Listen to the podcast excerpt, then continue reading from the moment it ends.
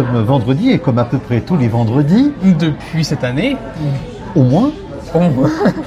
euh, base arrière euh, de notre studio d'enregistrement improvisé. Enfin, c'est ni un studio et puis on enregistre que dalle. C'est la seule émission en direct où on fait des coupes. Exactement, oui. Ce, ce qui, cor- ce- ce- ça correspond bien à notre émission, oui. Voilà.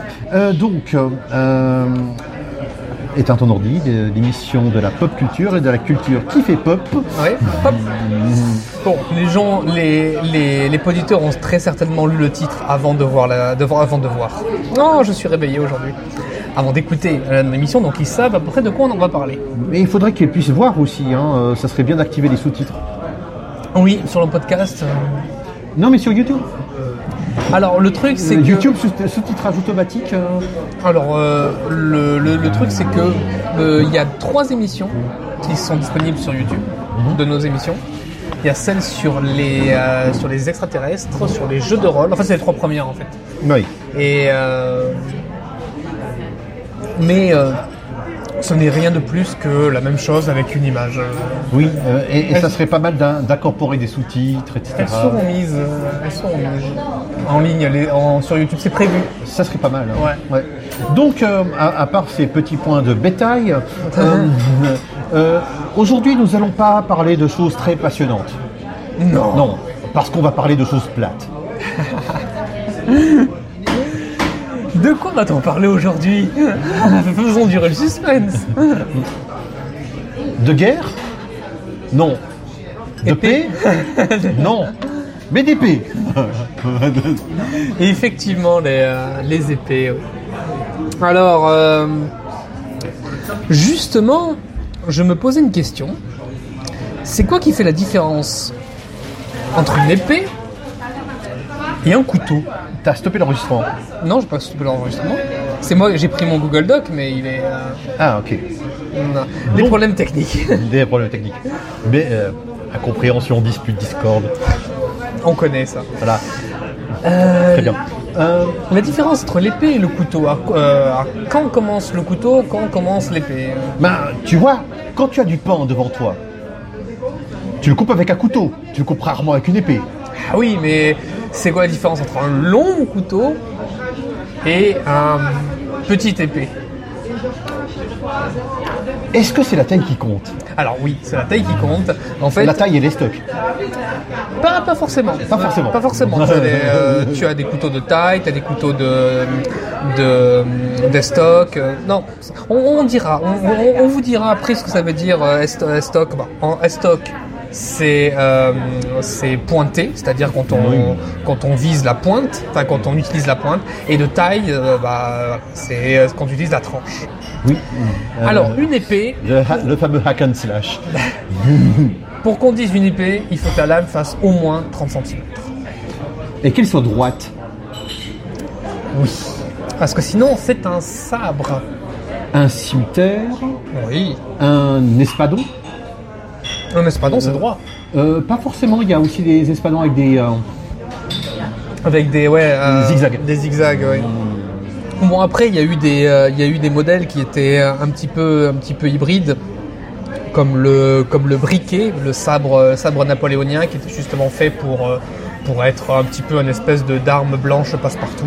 Qui, soit, qui en même temps euh, le rôle d'une épée, en même temps le rôle d'un Couteau à d'un d'un sabre, d'un euh, tu, que tu peux utiliser pour la, pour la cuisine, pour... euh, Ah oui, oui. Ah non, mais tu peux couper du pain avec. Enfin, c'est vraiment fait pour euh, n'importe quoi. C'est euh, Ah, ok. le briquet euh, napoléonien. hein, C'est D'accord. bon, c'était, ça existait déjà, déjà avant, euh, un petit peu avant les, les guerres napoléoniennes, mais c'est surtout là qu'il a été vraiment utilisé. On sent le nostalgique. J'étais très jeune à cette époque. Euh, donc, eh ben, euh, les épées, ben, c'est pas tout jeune. C'est vraiment pas tout jeune parce que ça a été. euh, on, on commence à voir des épées euh, à peu près à l'âge du bronze. C'est-à-dire à peu près à l'époque, on est capable de faire des, euh, des lames qui soient qui soient en métal. Oui. Après, c'est directement dès qu'on peut maîtriser le Fer. métal. Le fer, ça viendra plus tard. Euh, L'âge du bronze, environ deux, deux millénaires avant Ah, bah, Jésus-Christ. bon, bon, âge au bronze, âge du- du fer. Donc Voilà, c'est là où Et on ensuite, c'est l'âge de la- c'est l'âge de l'argent. Bon, Voilà, fait, euh, Alors euh, l'âge de à l'âge de bronze, euh, les épées sont très sont, sont vraiment c'est juste une lame avec un petit comment ça s'appelle avec du cuir autour autour du euh, de la, du manche. C'est- euh, C'est une, lame avec une protection, mais alors. euh, c'est une lame avec une protection Rudimentaire, ultra rudimentaire. Et ça, genre, on se rappelle pas des premières épées, mais ça devait être très douloureux. Genre, les gars, ils prennent la lame et c'est tout. Aïe aïe aïe aïe. mais tant que l'autre a plus mal que moi, ça va. Je continue. C'est le, c'est le but. Euh, et donc, c'est à partir de l'âge du fer, par contre, que l'on va avoir des épées qui ressemblent un peu plus à des épées, c'est-à-dire où tu as clairement une, une, une distinction entre la garde, le manche et le pommeau.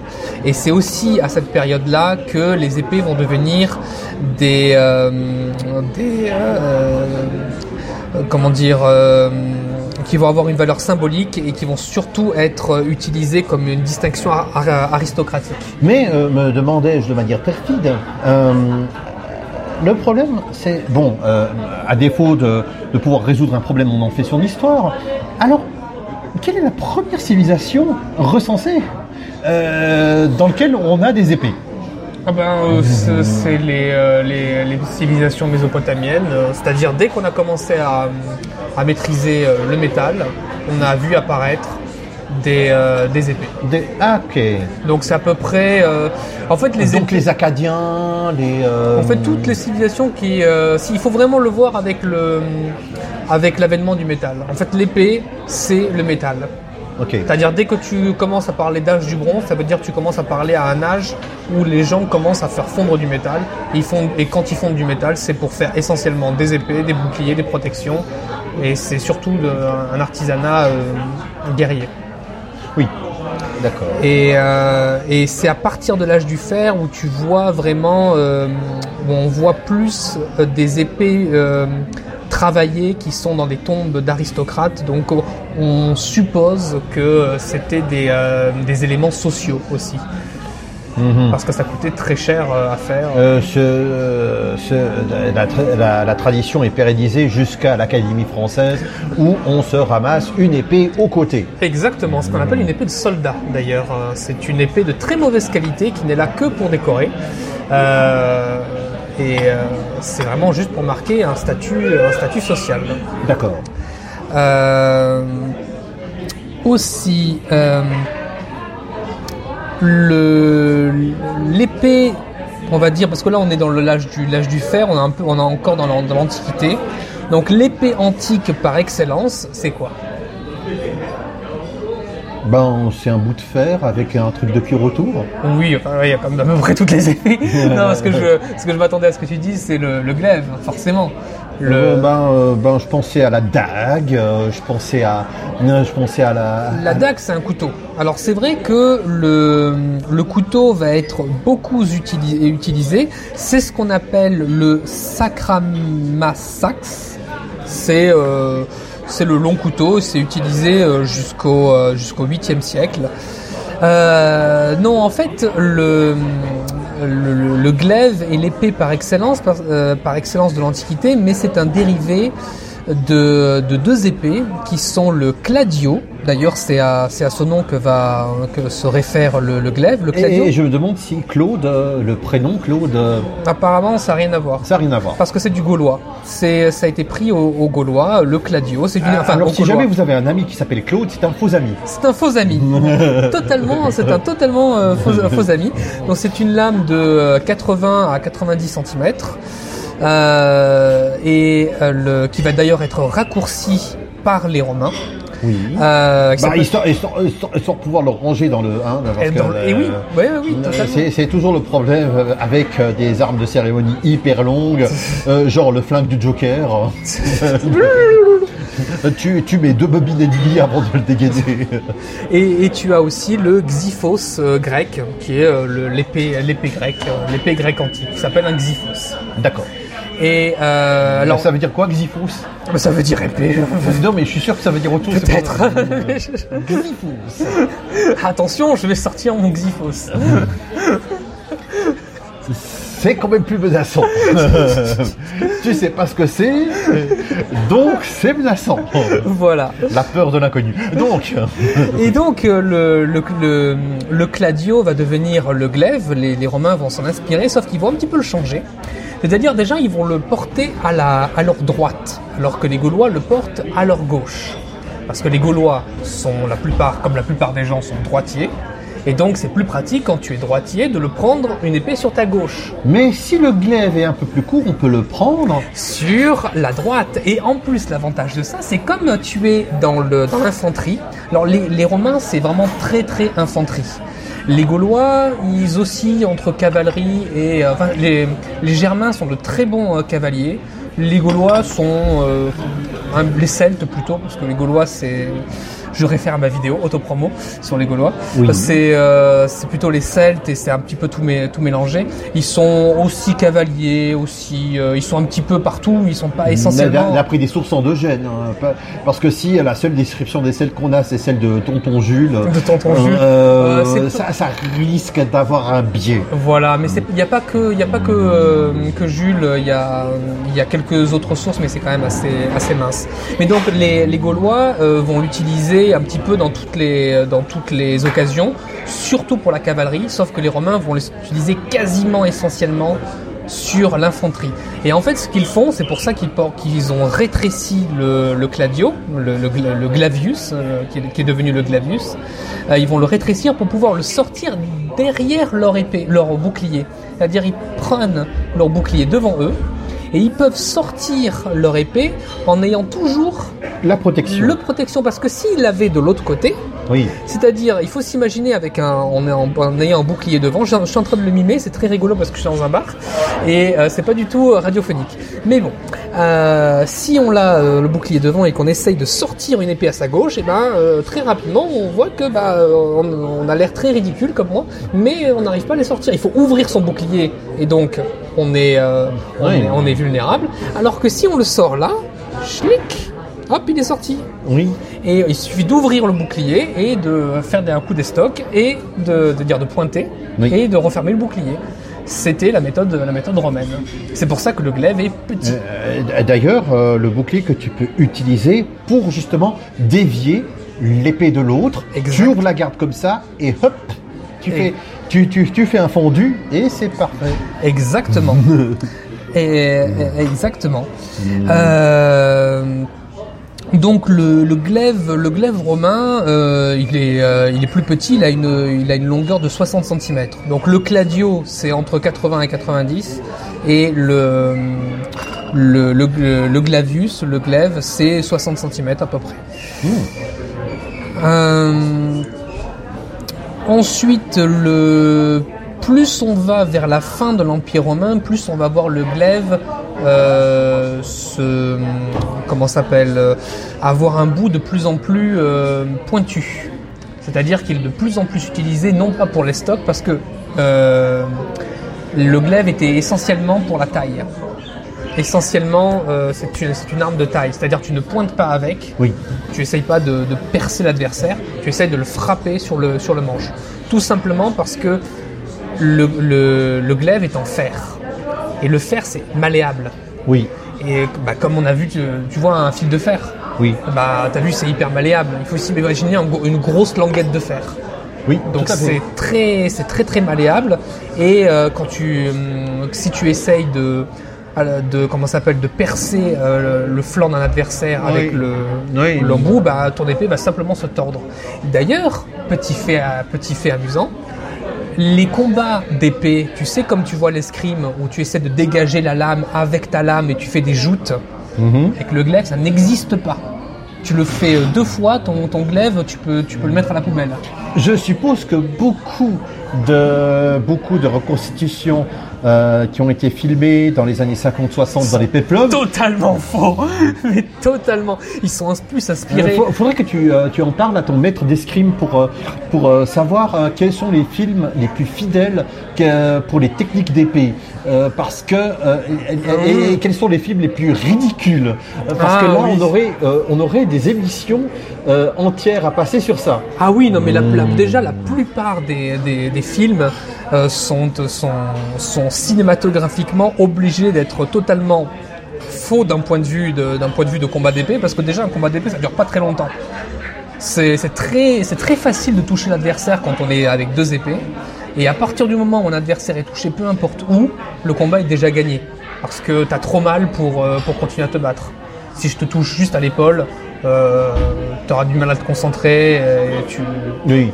Et le combat est fini. Donc un combat d'escrime c'est environ entre 30 et 40 secondes maximum. Ouais, si, si, si, si, ça dure, c'est qu'il y a vraiment quelque chose de moisi. hein. Voilà, où c'est que les, les, euh, c'est que deux adversaires se, se cherchent plus que plus qu'ils ne tirent ensemble.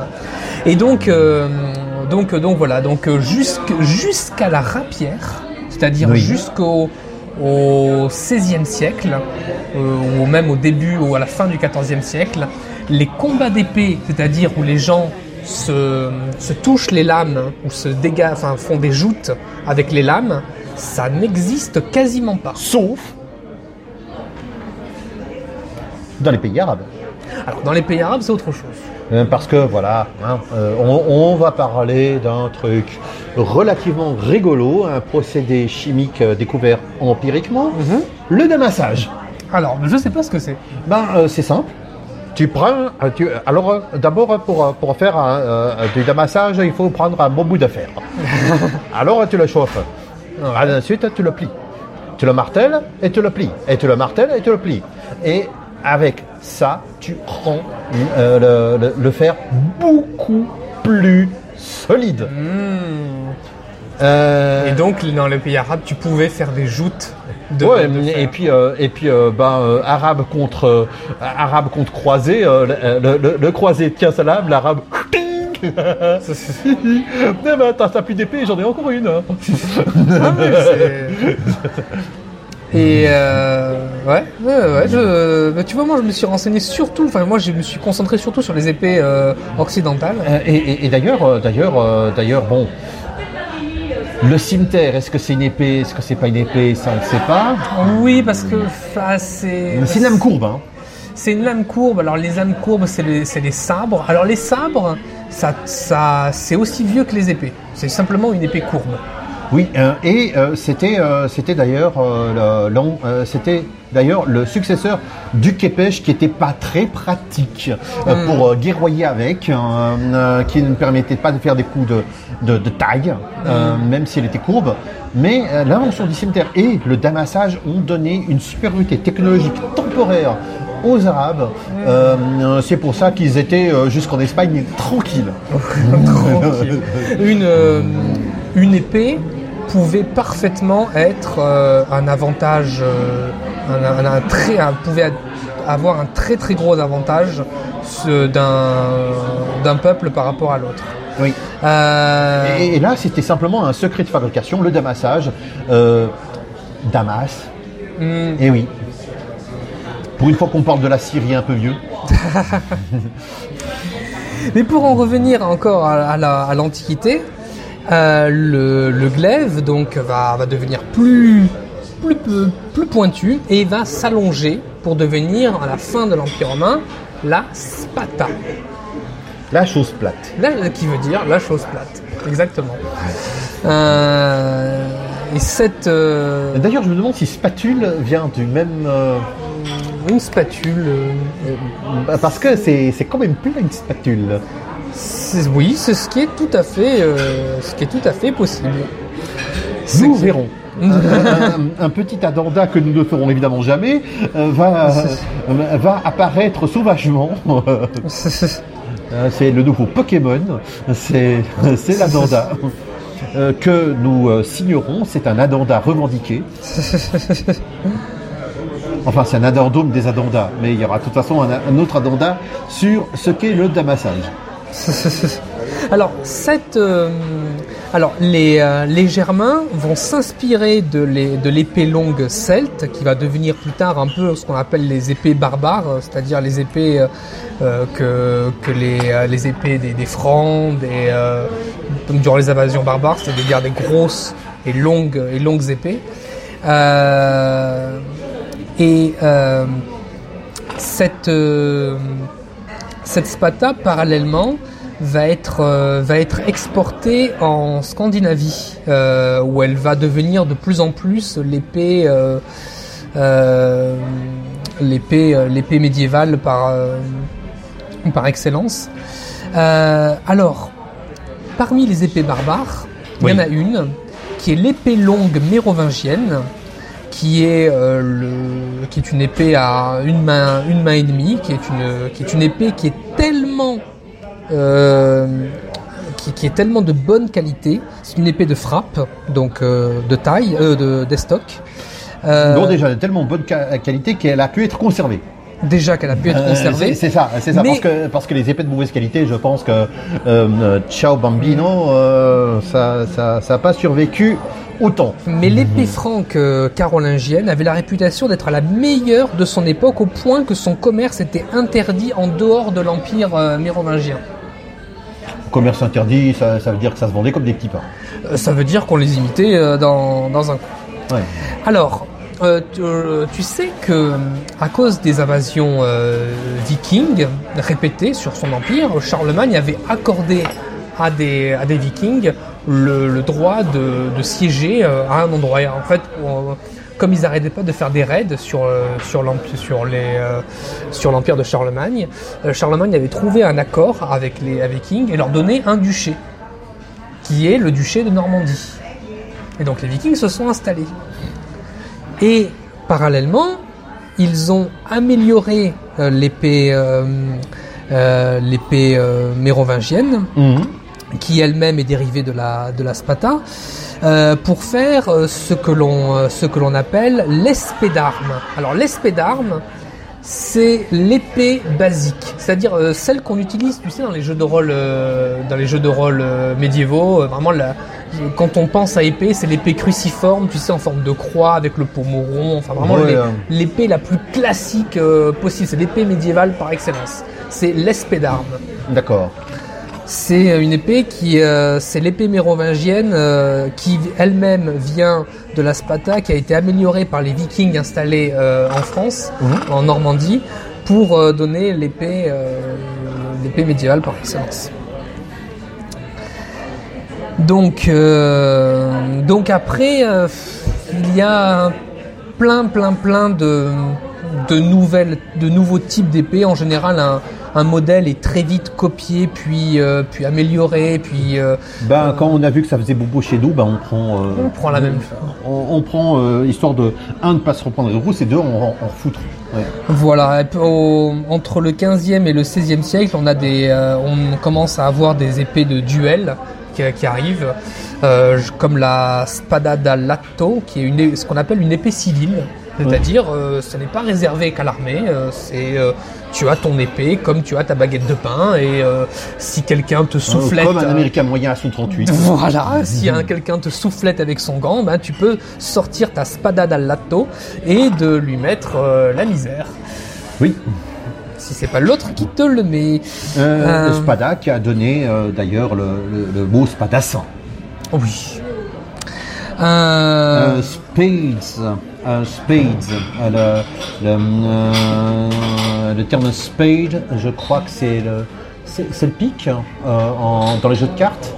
Euh, oui, euh, et, et ben voilà, on, on retrouve hein, et, et, et Sam Spade, les, les aventures de Sam Spade, célèbre détective de fiction.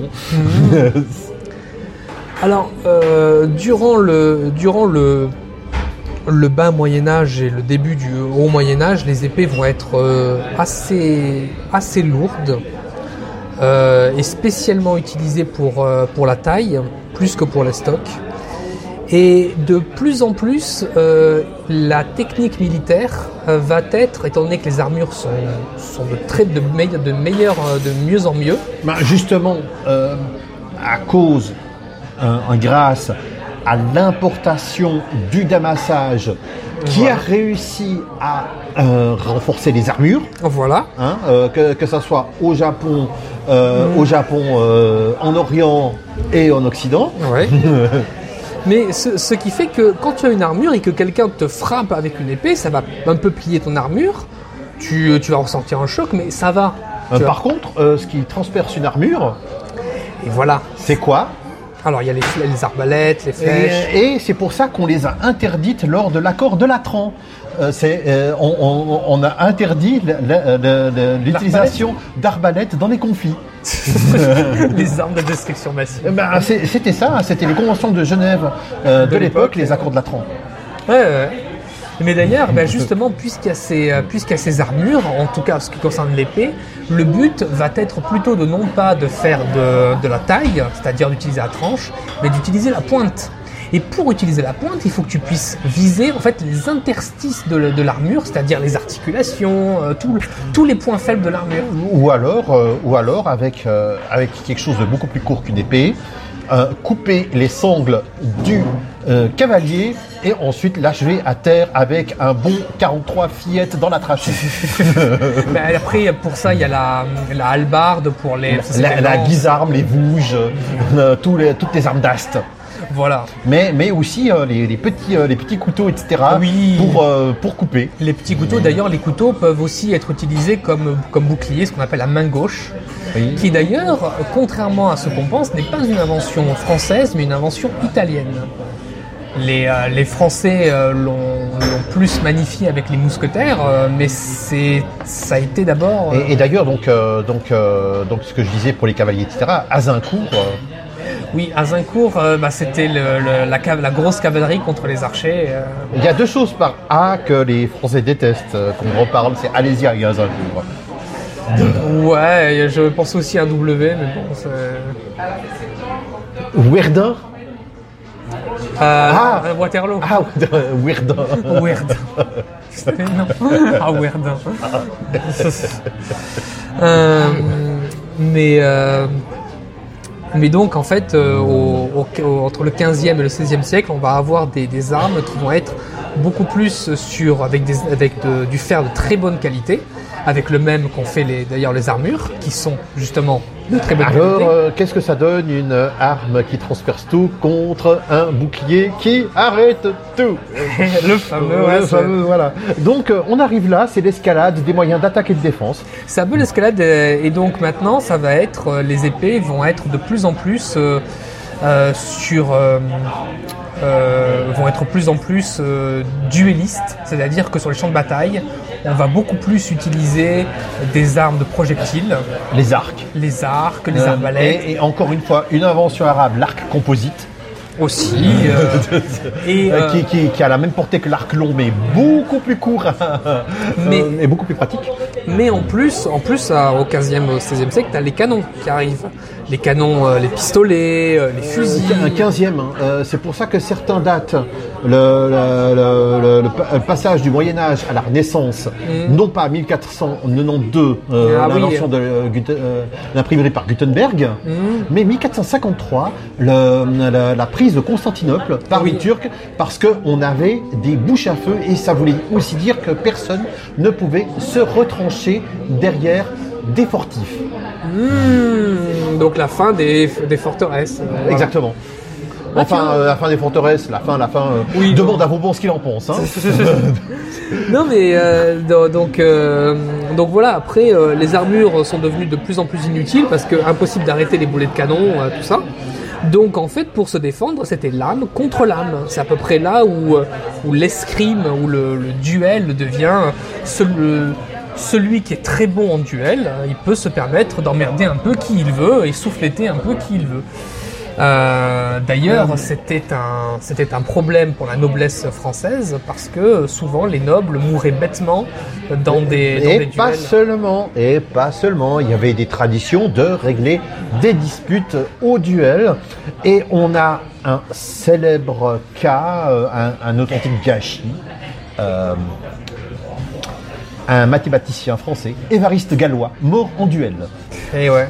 Alors que, alors que il avait euh, déjà fait quelques Je théorèmes brillantissimes. Je crois, je sais plus si c'était contre, euh, contre un mari jaloux ou si c'était lui l'amant de... Mais je sais que c'était une histoire de cœur. Enfin, euh, tu sais, quand, c'est, quand on a quelqu'un de gênant, euh, Non, mais- un, un rival intelligent à l'université. non mais, on le bute C'est simple. Dégage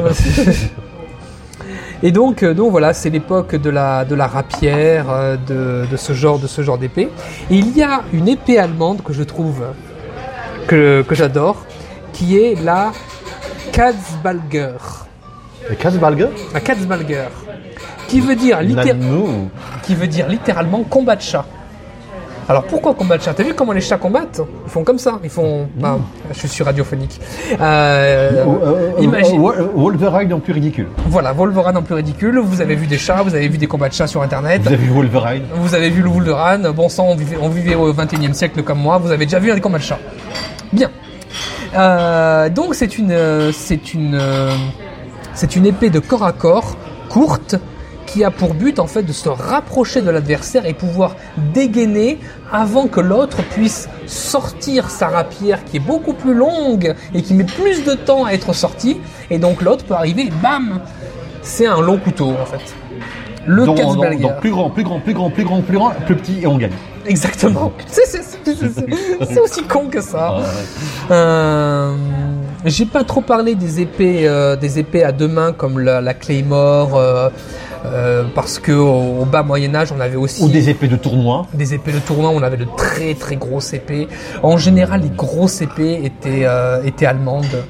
Euh, ils étaient très bons là- là-dessus et les, les, les autres, notamment les Français, faisaient des épées entre soit des épées à une main, soit des épées à une main et demie, mais le- les, les Allemands avaient le monopole des grosses, des grosses épées.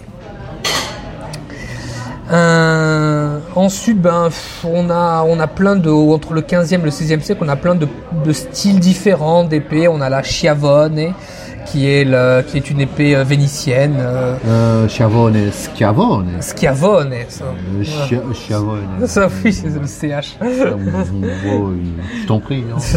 Ou SH, non. SCH, Schiavone. Un Schiavone, qui est aussi une épée civile, c'est-à-dire une épée que euh, monsieur et madame tout le monde, enfin monsieur tout le monde, excusez-moi, euh, Euh, Quoique je suis sûr que euh, Mad- Madame Lucrèce Borgia en avait une. Oui. D'ailleurs, je ne sais pas si c'est toi qui m'avais dit que les que les les J'aime bien faire des e bien des bien dégoûtants sur la, à, la, à la radio, c'est euh, ça, ça amuse nos auditeurs. Euh, Vous pouvez les compter. vous pouvez les compter. Vous faites une coche. Et au troisième, vous vous mettez à boire. Voilà, la barrette de cheveux, les barrettes de cheveux étaient aussi utilisées comme euh, comme arme pour les euh, pour les Euh, dames. pas, pas les barrettes, c'était vraiment des, des grosses épingles. hein. Voilà, les épingles à cheveux. mais- et puis euh, c'était c'était redouté. Et puis on, en- on voulait en interdire l'usage. Euh, il y a Vous ne verrez plus les cheveux de la même manière maintenant. Ça, ça ne sert pas qu'à ouvrir des portes. Euh, il y avait une épée du Moyen Âge que j'ai oublié, euh, que j'ai oublié de mentionner, qui est, qui est quand même assez importante. Euh, elle s'appelle le Brakmar. Ah, le fameux braque. Eh oui, le euh, c'est le couteau euh, du Moyen Âge euh, avec une lame large euh, qui peut être utilisé un petit peu pour tout et n'importe quoi. C'est, ça vient Y du- compris pour couper du pain. Eh bien, c'était. euh, euh, ça, ça vient de néerlandais euh, bresmes, euh, désignant un couteau qui sert, à, qui sert à hacher ou à désherber. Comme quoi, on peut vraiment en faire un peu ce qu'on veut. Alors, je vais brancher mon téléphone parce que mon Google Doc est en train de me dire que il a plus que 5% de batterie et ah magie, c'est revenu. Euh, et donc voilà, et mot Brakmar a aussi désigne une partie du corps euh, utilisée souvent au nord de la France. Enfin, Seulement au non. nord de la France qu'on utilise ça Non, non, non, quand ils disent le mot. non, ça va au sud aussi, on l'utilise. Euh, Mais tu me rassures. mais en fait, le, le, le Brakmar. euh, Non, mais sans, sans ça, il y aurait une concentration de cigognes au nord de la France. Il, euh, le, le- le- le mot brakmar prend plutôt la signification d'épée, parce que techniquement le brakmar c'est quand même plus un couteau qu'une épée, mais c'est Montaigne, Michel de Montaigne, qui dans, le, dans son journal du voyage en Italie, qui va utiliser le mot brakmar pour, toi dire, pour, pour traduire les épées des escrimeurs allemands. Le, le Ah. Mesmer ou le Dussac, c'est le, il va utiliser le mot brakmar pour utiliser ce genre d'épée. Euh, alors que techniquement, euh, bah, le brakmar c'est c'est pas une épée, c'est un couteau. Et euh, donc voilà, c'est mon point. Oui, mais bon, de, de- de- de- de toute façon, ce ne serait pas la première infidélité qu'un écrivain ferait à l'histoire. Et c'est pas la dernière Pourquoi? Infidélité qu'un écrivain fait à l'histoire. Euh, parce que les écrivains, euh, l'histoire, euh, la, la vraie, ils s'en fichent. Ça fait pas vendre la vérité. C'est vrai, ça, on peut. Euh, CF, la classe américaine, ça fait pas vendre la vérité. Faut la rendre excitante, la vérité. Donc, euh, donc après, ben, euh, au cours du 15e, euh, 15e, 15, 16e siècle, le 17, 17e siècle, c'est le, bah, plutôt le, le 16e et le 17e siècle, c'est vraiment le, la grande époque des épées, euh, euh, des épées de duel, euh, des épées d'estoc Une- essentiellement. Une question me traverse l'esprit. Oui. Qu'est-ce qu'une épée bâtarde et pourquoi on l'appelle comme ça Alors, une épée bâtarde, en fait, c'est une épée à une, euh, une main et demie. On l'appelle bâtarde parce que c'est ni une épée à, À deux mains, ni à une. Ni à une main, c'est entre les deux. C'était pourtant une des épées les plus efficaces euh, qui soit. C'est-à-dire que tu peux prendre la force en l'utilisant avec tes deux mains parce que les épées du Moyen-Âge sont essentiellement des épées de taille. Donc, euh, Oui. plus tu mets euh, tes. de, de, de la force de- dedans. de la Boum. force dedans, plus ça fait boum. Et, et donc, c'est pour ça qu'on les appelle des épées bâtardes. D'accord. Euh, donc, donc 15e, 16e, 17e siècle. 17e siècle, c'est le, le- vraiment le, le siècle des, euh, des duels, parce que déjà à la guerre, les, euh, les épées ont déjà été remplacées par. Oui, euh, Mais jusqu'au 20e siècle. ah, tu les- parler d'un anglais spécial? Pas forcément, mais il y avait encore des charges de cavalerie, etc., contre des tanks. Euh, euh, en- dans, dans la guerre 14-18. Oui, euh, il y avait des, euh, il y avait des combats, euh, des, com- des combats d'épée, Euh, et euh, et donc euh, donc voilà. Alors, pour mieux caler la coupe, je dis 3, 2, 1. Ah oui, parce qu'il y a eu une petite coupe. Euh, je cherchais un article qui euh, qui, qui viendra qui viendra plus tard. Euh, donc Mais déjà en 14-18, nous avons des, des, des personnes, des soldats qui, qui se servaient d'épées et qui, qui n'étaient pas que cérémonielles. Épées donc dont on voit encore dont on voit encore une, une euh, représentation euh, euh, pas magnifiée mais justement euh, euh, réduite mais alors la baïonnette on, on peut se dire mais la baïonnette c'est c'est- c'est un couteau c'est c'est un couteau. Oui. mais non parce que moi je la considère comme épée parce que avec le fusil tu as toute la longueur possible Oui. pour planter ça se manie comme une épée Plutôt, ça se manie plus comme une lance, je dirais. oui, mais, mais c'est pas un petit couteau. C'est un, c'est plutôt un long, un long couteau. Et, euh, et euh, ça a été euh, utilisé notamment lors de la guerre de sécession. euh, et et plus tard, donc dans le conflit 14-18. Euh, euh, et euh, donc vous vous rappelez tous de la phrase apocryphe je- nous, nous sommes là par la volonté du peuple et nous n'en sortirons que par la force des baïonnettes. Apocryphe. Il ne l'a jamais dit ça. Ah d'accord. Donc Je- inutile que j'en dise l'auteur. J'avais juste, euh, j'avais juste oublié euh, une, une épée qui va venir après la rapière. En fait, celle qui vient euh, avant la guerre de 14-18 et après l'ère de l'ère des rapières et des autres types d'épées civiles, et qui est l'épée de cour, qui a une garde en 8, qui était une toute petite épée. Euh, C'est ce genre d'épée qui va être, euh, on va dire. juste imité mais de mauvaise qualité juste pour les académiciens et pour euh, Oui. sais, pour la, la déco mais à un moment était une épée de duel qui était sans pareil on a on a plus fait mieux depuis la fin du XVIIIe siècle que l'épée de l'épée cour qui va devenir plus tard euh, l'épée de de d'escrime. Ah, euh, excuse-moi, pour l'acier, euh, pour l'acier, enfin le fer, le damassage, bon, il y avait évidemment le damassage, mais il y avait aussi un autre euh, lieu euh, plus européen où on faisait super bien l'artisanat pour euh, forger euh, du, du fer, Tolède. Ah, le fer de Tolède. Voilà. Ouais. Qui avait euh, les mêmes propriétés, je pense qu'ils avaient la même technique. Euh, Tolède, Espagne. hein. Bah, oui. Je pense que ceci a dû pomper de cela gaillardement. Bah, avec l'émirat de Cordoue, oui. Euh, ouais. Voilà. Hein, euh, on n'appelle pas ça une invasion, mais un transfert de technologie. Et donc, euh, donc voilà. Après, euh, juste, euh, ju- juste aussi après dans les guerres napoléoniennes, surtout d'un sabre qu'on va utiliser, euh, notamment le sabre briquet, qui est ou la ou la cuillère, qui est le sabre des hussards. Euh, qui est plus euh, qui, est, plus qui est plus puissant mais qui est moins euh, moins couteau suisse que le sabre briquet. Ou le sabre, alors le, sabre, c'est pas vraiment une épée puisque c'est une lame courbe.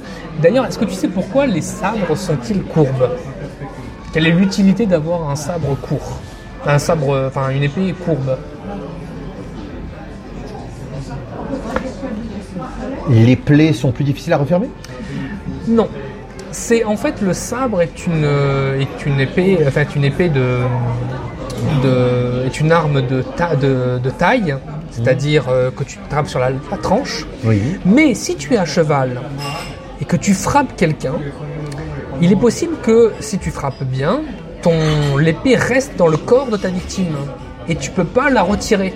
Alors que si c'est une lame courbe, c'est un peu comme quand tu euh, tu vois les hachoirs, quand tu coupes un steak, c'est beaucoup plus facile de l'enlever pour ne pas perdre ton sabre. Euh, ou ton assiette. Euh, parce que parce que bon ben t'es à cheval ou galop etc. Le, le sabre Oui. reste, le sabre reste, le, le bras reste, le, le, le cavalier reste, le cheval part. Voilà, exactement. Et donc, c'est pour ça que le sabre était une, était une, une épée euh, essentiellement de cavalerie. Et euh, le sabre napoléonien était, un, était une épée, enfin, était, était un peu un, un mix de tout parce que les, euh, les gardes, enfin, les, les armées napoléoniennes n'avaient pas forcément le temps de, de s'entraîner.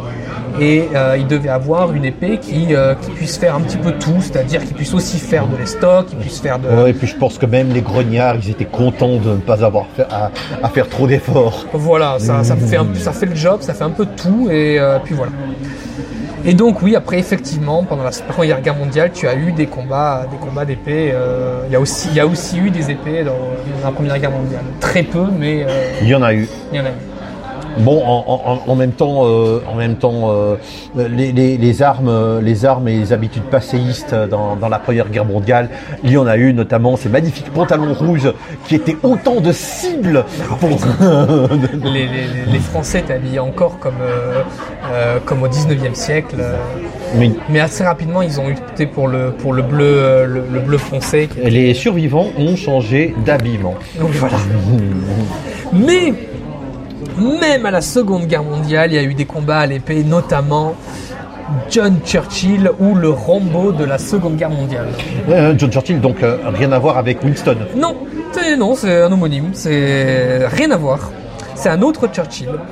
Donc euh, lui, euh, alors euh, c'était sur l'île de Vaxøy en Norvège. Euh, Vaxieux. Vaxøy, t'es sûr? Euh, euh, enfin, je sais pas. Ah, ah, ah, ok, ok, oui, Vaxoy, ok. C'est bon.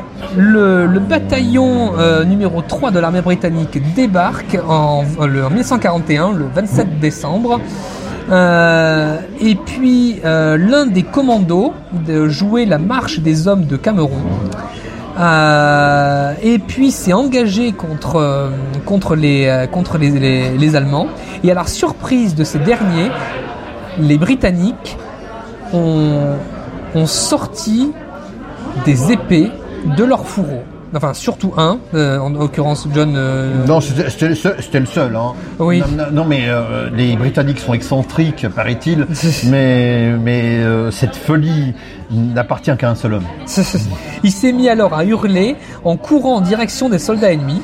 Et et attends, il, il avait que 35 ans.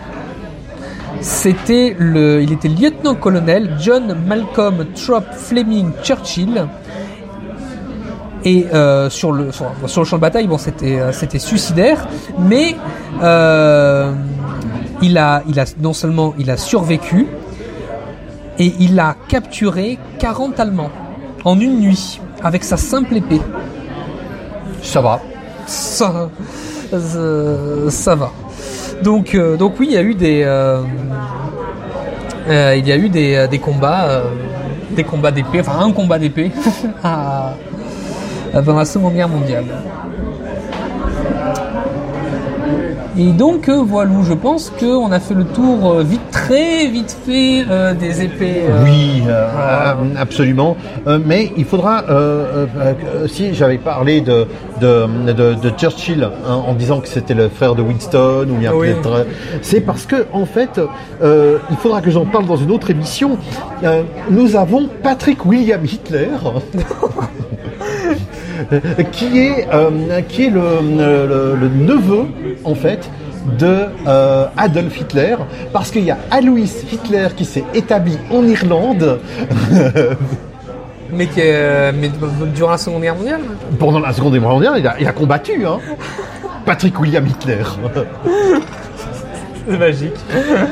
Et, donc, euh, donc, euh, donc voilà, euh, euh, Patrick Hitler, euh, et, euh, il a. Il a, il a, il a, il a, il a fait, euh, il a, il a, il a, fait un tour aux États-Unis euh, en décrivant son oncle fou. Et, et- et donc voilà, mais il faudra que j'en parle plus, plus en détail, Oui. mais, mais c'est assez surprenant. Les, les homonymes. Euh, euh, non, non, c'est pas Anthony, il est de la famille. Ah oui, oui, euh. Il est complètement de la famille. Il, il a de l'ADN. c'est pas, c'est pas juste un prête-nom, euh, quelqu'un, etc. C'est Patrick William Hitler. Magique. Donc euh, voilà, euh, maintenant, est-ce que, est que tu as préparé quelque chose sur les épées et la littérature? Alors dans la littérature, euh, bon, euh, il y, a, il y a effectivement, il y a, il y a, euh, Excalibur, Durandal. euh, etc. Euh, y a, euh, mais il y a surtout euh, un auteur que j'aimerais euh, pouvoir introduire ici, celui qui a donné naissance au genre Sword and Sorcery.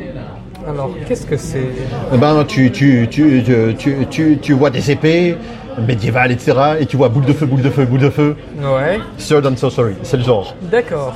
Donc euh, ouais, le, les, les, les sorciers et les aventuriers.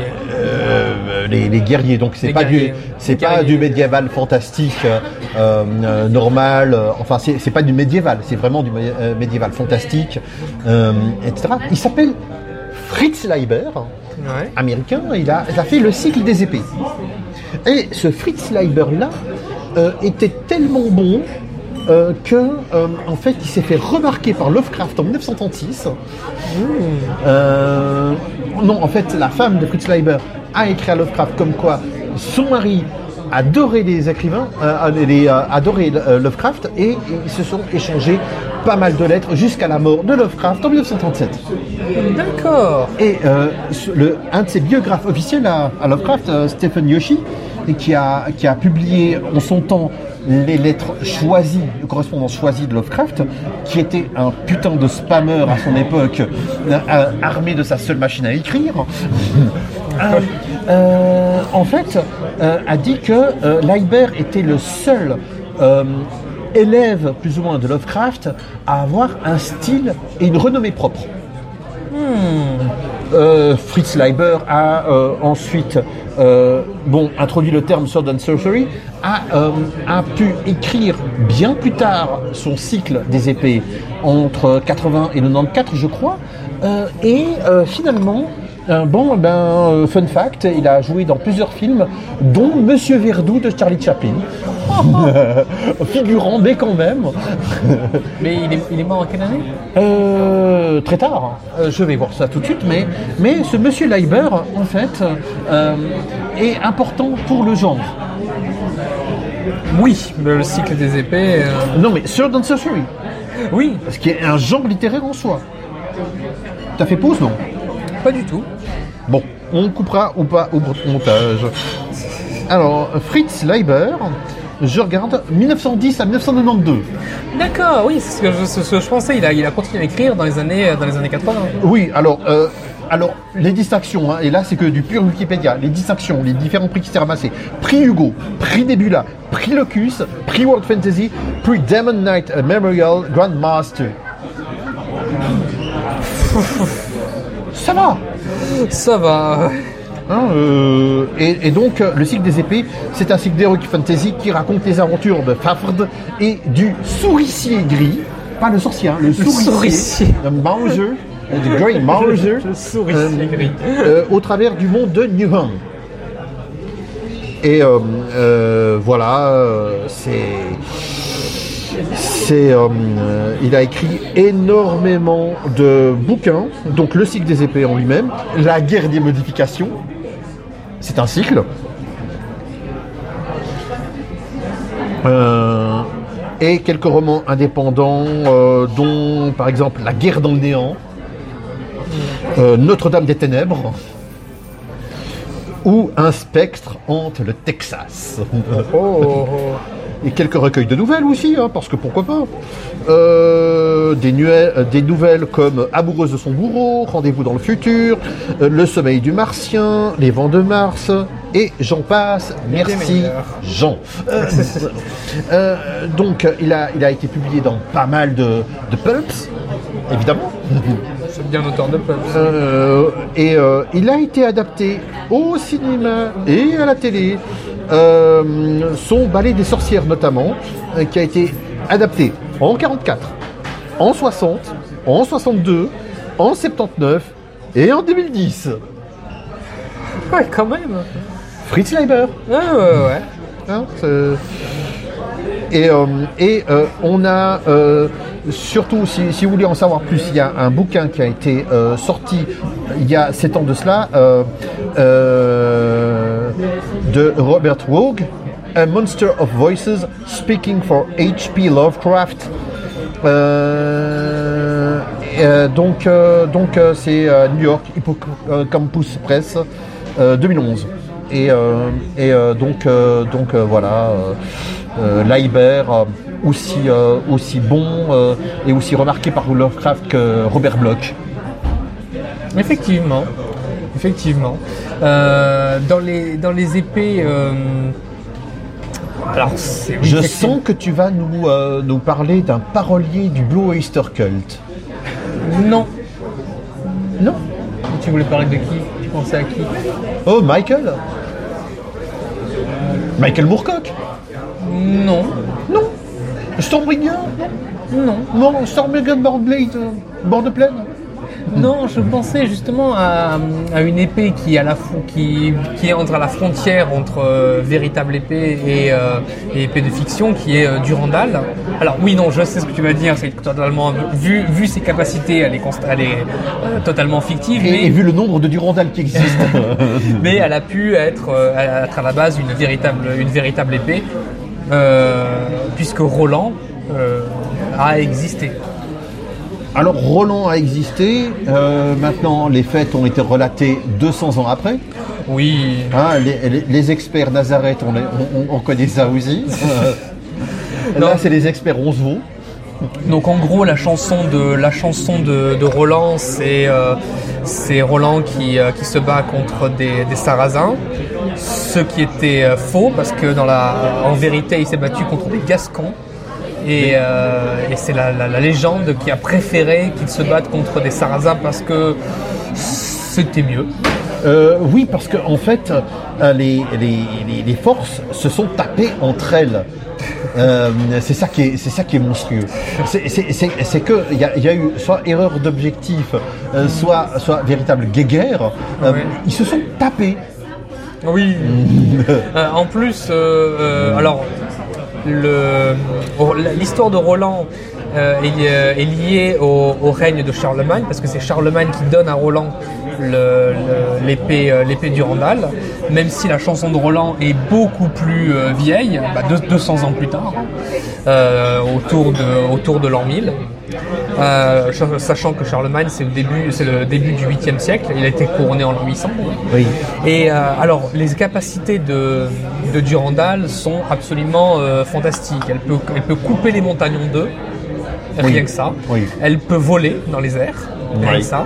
Et dans son, dans son pommeau, elle a du sang de la Vierge Marie, des cheveux de Saint Basile et une dent de, je ne sais pas si c'est Saint Pierre ou euh, un autre euh, un autre saint, mais en tout Il peut y cas. avoir les deux. hein.